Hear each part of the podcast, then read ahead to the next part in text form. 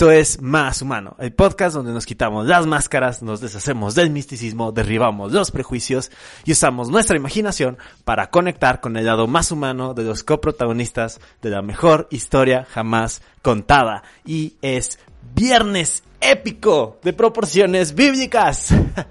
viernes de Más Humano. Y vamos a comenzar con el episodio. Pero antes uh, quiero disculparme porque cometí un error eh, con, con, este episodio.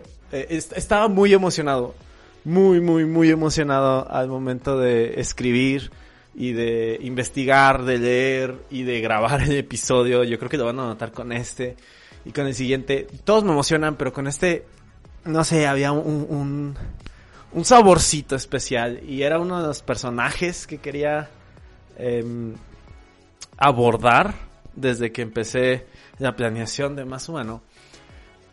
Pero cometí el error de hablar de una de las deidades eh, y decir que era diosa. Pero por alguna razón, bueno, de hecho cuando estaba haciendo, ya me acordé, cuando estaba haciendo la portada dije, ok, puedo usar la figura de la deidad eh, para la portada, que es la que ves en, en, la portada de este episodio.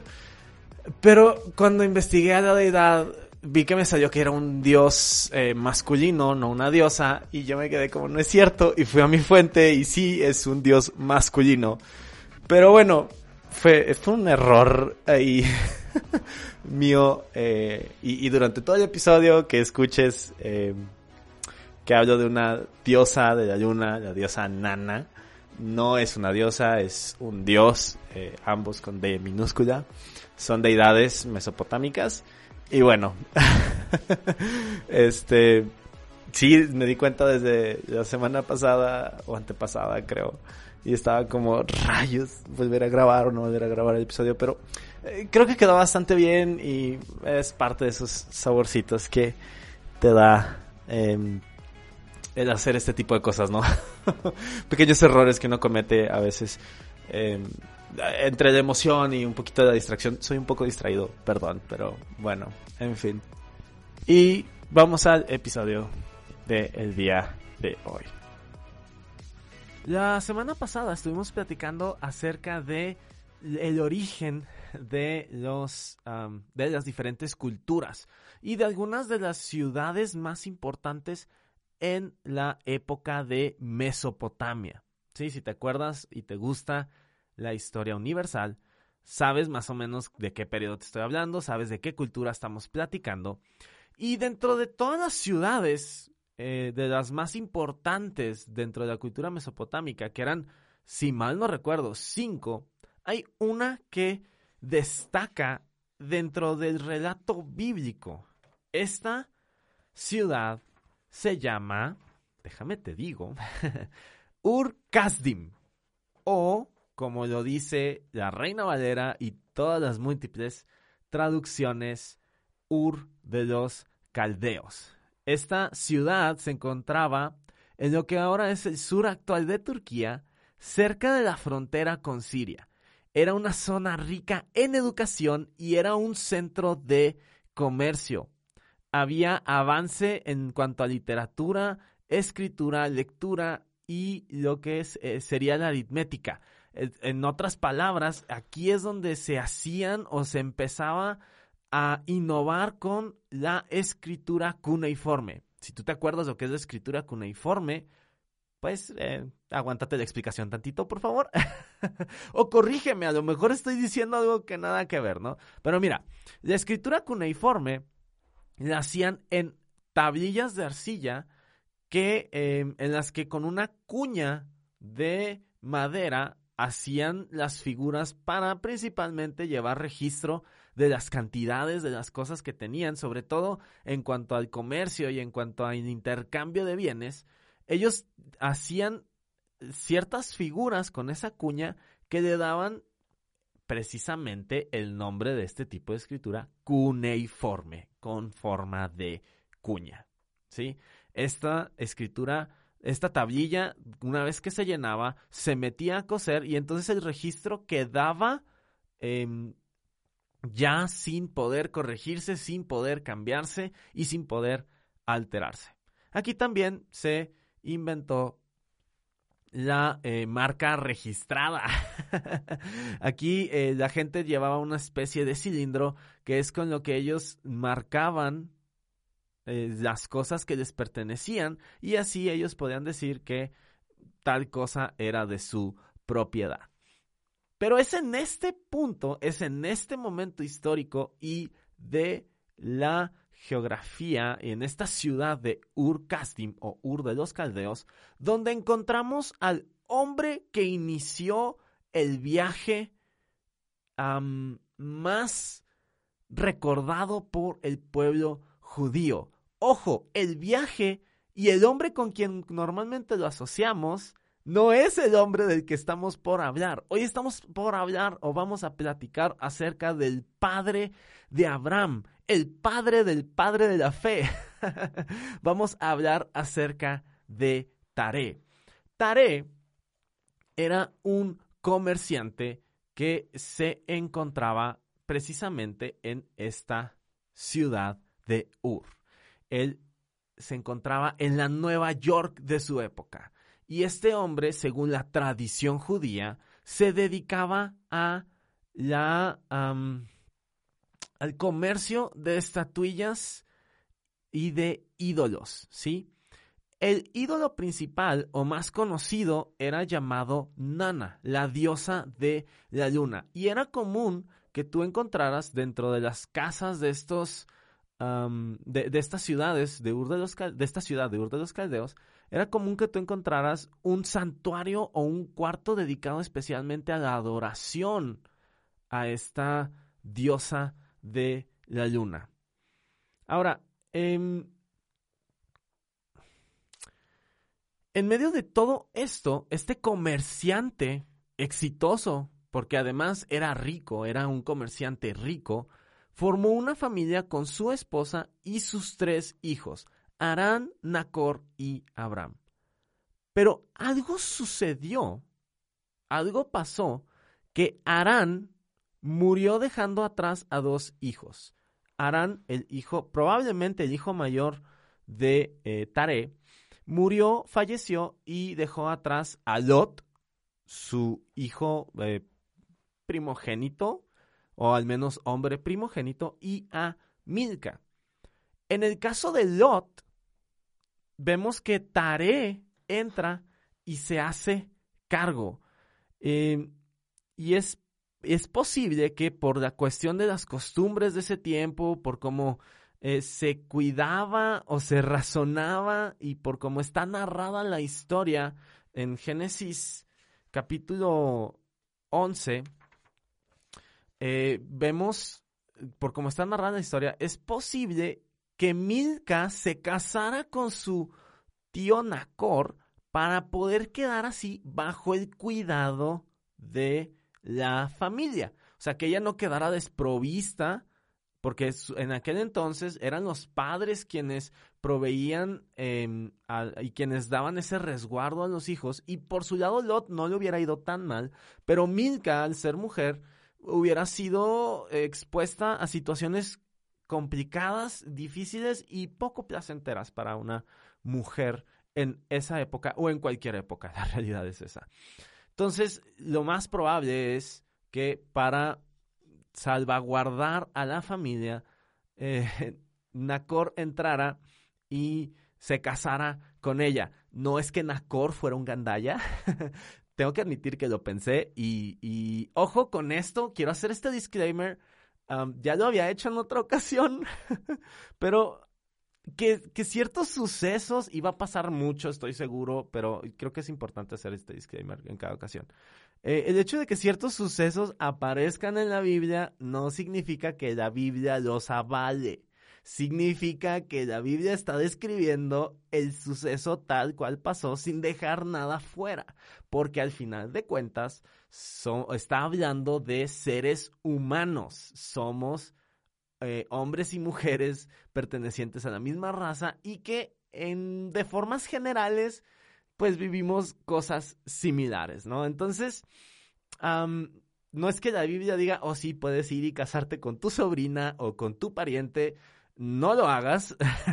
Simplemente está narrando lo que en ese contexto sucedió. Y, y, yo, obviamente, te estoy diciendo que muy probablemente haya sido por una cuestión de cuidar eh, y de proveer un, un refugio o un cuidado a esta mujer que recientemente había perdido al hombre que se había hecho cargo de ella hasta ese momento. ¿Ok? Entonces, lo que sí podemos asegurar es que tanto Nacor como Abraham se casaron al mismo tiempo dentro eh, de su misma familia. Saraí era prima de Abraham. Esto lo aprendemos unos capítulos después. Eh, pero bueno. Ojo, disclaimer, acuérdate del disclaimer. Ah, y hace una, una aclaración importante, que es que Saraí no podía tener hijos. Ahora, el versículo 31 de este capítulo dice que cierto día, así como diciendo casi de la nada, entre comillas de la nada, Taré tomó a Abraham, a Lot y a Sarai y se fue con la intención de llegar hasta Canaán, pero se quedó a mitad de camino en Arán, donde falleció.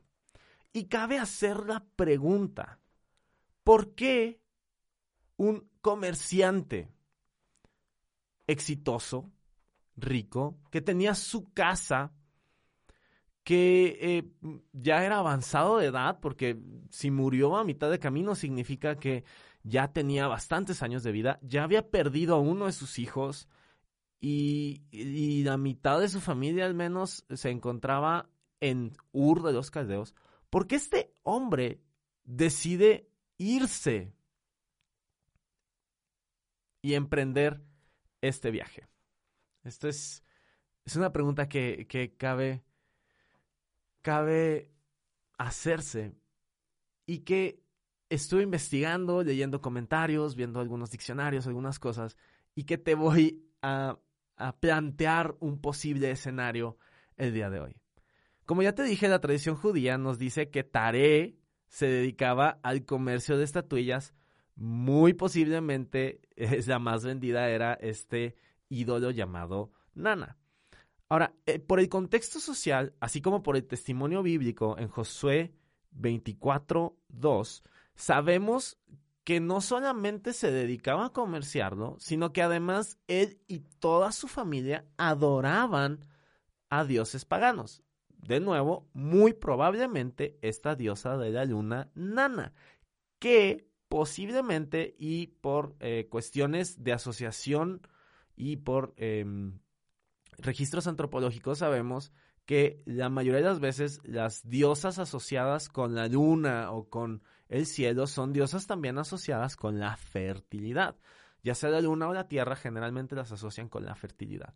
Entonces, lo más probable es que Nana fuera tanto diosa de la luna como diosa de la fertilidad y que fuera la principal adorada dentro de la familia de Taré y de Abraham. Entonces, em, bueno, por lo mismo, es, e incluso podemos asumir que era un adorador devoto. O sea, en, casa de Nacor había un santuario de Nana, ¿sí? Nana, santuario de Nana. Suena interesante. Ok.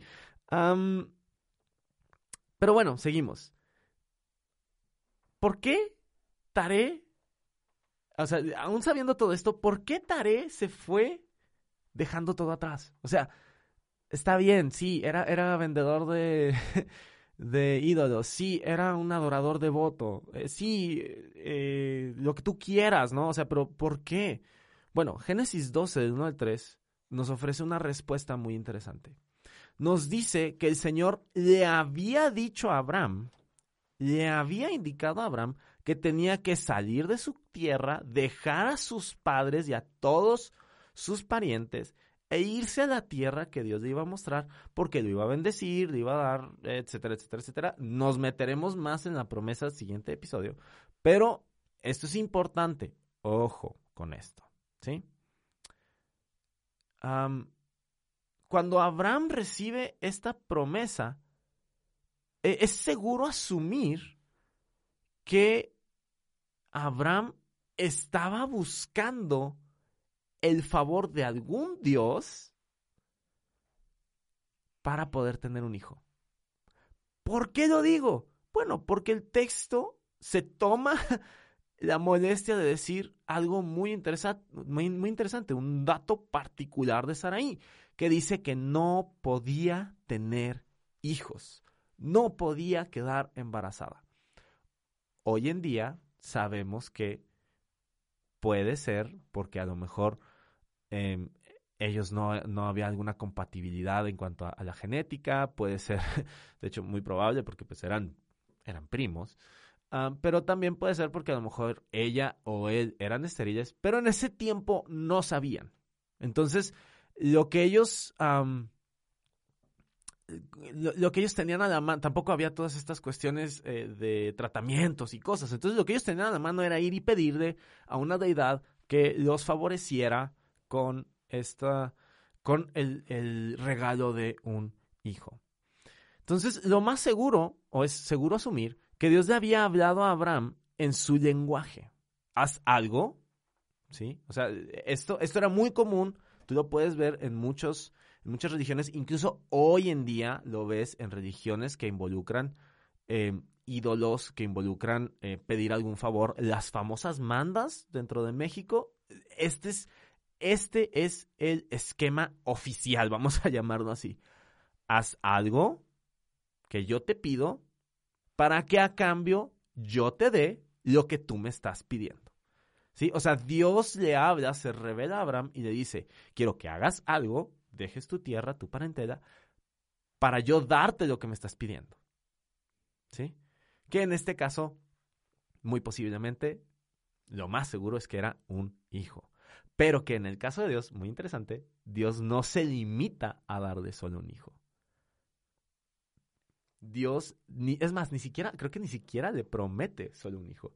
Dios le promete una gran nación. Pero me estoy metiendo con el siguiente episodio. Quiero que te quedes. Vamos a quedarnos ahorita en este porque apenas eh, estamos agarrando como todo esto, ¿sí? Entonces, lo más seguro es que Dios le había dicho esto a Abraham, eh, estando Abraham en Ur de los Caldeos, esto es segurísimo decirlo, y quizá después de él haber acudido a otros dioses con su petición, o sea, después de que Abraham hubiera acudido con muchos otros dioses. Lo más seguro es que eh, Abraham hubiera estado buscando, pero Dios es quien lo encuentra y le hace esta propuesta. O sea, él, eh, y esto es bien interesante, o sea, Dios, Dios siempre es así, Él quiere tratar con nosotros y lo hará desde donde estamos, pero no nos va a dejar en donde estamos, ¿ok? Entonces, em, lo más seguro es que Abraham en algún punto acudió con Taré, porque eh, Taré se movía en todo este negocio, ¿recuerdas? Entonces, eh, por alguna forma lógica en la cabeza de Abraham, no solamente era el padre, lo más probable es que hiciera algunos deberes de sacerdote, pero también él vendía las estatuillas, así que a, lo mejor estaba ahí congraciado con, con las deidades. Entonces, lo más seguro es que Abraham acude con Taré para eh, su consejo y Taré, dentro de su, vamos a decirlo, revelación eh, limitada, entre comillas, de cómo tratar con una deidad, o sea, dentro de su entendimiento, no revelación, perdón, dentro de su entendimiento limitado de cómo tratar con una deidad, o sea, para Taré era sencillo, la deidad te dijo esto, hazlo porque vas a recibir lo que, te, lo que le estás pidiendo. O sea, eh, así se manejaba, así se acostumbraba eh, y así se, incluso eh, así se acostumbra y se supone que así funcionan aún hoy en día todas estas cuestiones de los tratos, y etcétera, etcétera. Entonces, Taré le dice eso, tienes que hacerlo, ¿sí? Y bueno, Abraham, me imagino que es como que, sí, ok, está bien, lo voy a hacer, lo voy a hacer no lo voy a hacer. Creo que Abraham no se animó a hacerlo, por lo que Taré eh, tomó cartas en el asunto y se arriesgó a llevar a su hijo hasta donde tenía que estar. ¿Sí? O sea, Taré, lo más seguro es que Taré conocía la petición de Abraham de tener un hijo.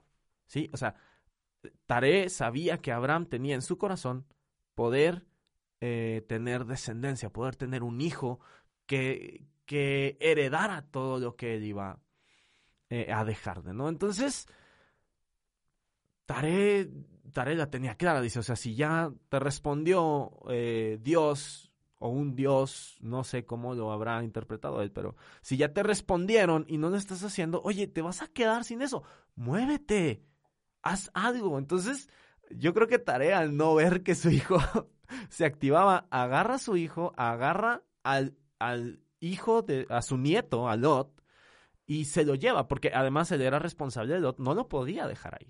Entonces, agarra, toma a todos, hace la última caravana de su vida, no creo que haya sido la primera, creo que mm, muy posiblemente ya habría estado en algunas más, y se toma todo deja su hogar y se lleva las cosas y lleva a su hijo hasta la mitad del camino, porque es hasta donde llega, es hasta donde sus, sus fuerzas le dan. Yare, eh, Yare, perdón. Tare no llegó hasta Canaán, pero sí llevó a su hijo hasta la mitad del camino. Eh, el pastor Sixto Porras, en su predicación Construya un legado que impacte tres generaciones, habla precisamente cómo de, eh, de cómo todo empieza con este hombre. O sea, cuando tú y yo hablamos acerca de, Abraham, el padre de la fe, y empezamos a hablar acerca de, su historia, generalmente empezamos con el con capítulo 12 de Génesis, versículos 1 al 3, que es donde está la promesa. Pero la realidad es que la historia de las generaciones de Abraham no inicia con Abraham, inicia con Taré. O sea, quien toma una decisión, quien hace algo diferente, quien, quien encamina a sus generaciones en el rumbo correcto, es Taré. Sí, ojo con esto, o sea, no es el padre de la fe, es, es, y va a sonar raro, pero esta es la realidad, es un pagano con entendimiento limitado, el que toma la decisión de creerle al Dios de su hijo para irse y decir, mi hijo va a recibir la bendición que le prometieron. Y, yo no creo que Tarek quisiera llegar hasta Canaán. Yo creo que Tarek quería llegar hasta Canaán y quería ver a su nieto nacer. No lo pudo hacer, pero dejó a su generación encaminada. Dejó a, sus, a su hijo a mitad de camino y dijo, ya recorrí la primera parte, ya hice lo más difícil, que es como despegarte, te toca a ti. Ahora es tu turno. Y es ahí, después de su muerte, donde muy probablemente Abraham estaba triste, desconsolado, y entonces se acuerda de la promesa que inspiró a su papá a hacer esto y que ahora tenía que inspirarlo a él para tomar decisiones y poder ir y hacer de su promesa algo real y hacer de su descendencia una gran nación. Pero eso es para el siguiente episodio. oh, wow. este, eh, te tengo que confesar algo. Este era un episodio que quería tocar. Fue, fue de los que, desde que, estaba escribiendo los episodios que iba a hacer, dije, ese, ese lo quiero hacer. Ese, no, no sé por qué este de tarea me, me llama mucho la atención y es uno de esos episodios que digo, sí, quiero, quería hacerlo y grabarlo y bueno, aquí está. Espero lo hayas disfrutado. Em, compártelo, compártelo. Eh, no cuesta nada, nos anima mucho a nosotros a ver que lo estás escuchando, que lo estás compartiendo, que está llegando a más personas y que la gente se está ah, metiendo y está escuchando y que hacen preguntas y que interactúan con la página, con eh, con Twitter, con Instagram, en fin. Entonces, gracias por escuchar. Te recuerdo nuestras redes sociales. En Facebook puedes buscarnos como, puedes buscarnos como podcast más humano o más humano con acento en la A. Eh, en Instagram estoy como arroba carlos y en Twitter como arroba carlos con Z guion bajo moran. Nos vemos la siguiente semana. Nos escuchamos la siguiente semana. Y pues sí. Hasta luego. Eh, nos vemos siguiente viernes, épico de proporciones bíblicas, viernes de más humano. Cámara, bye.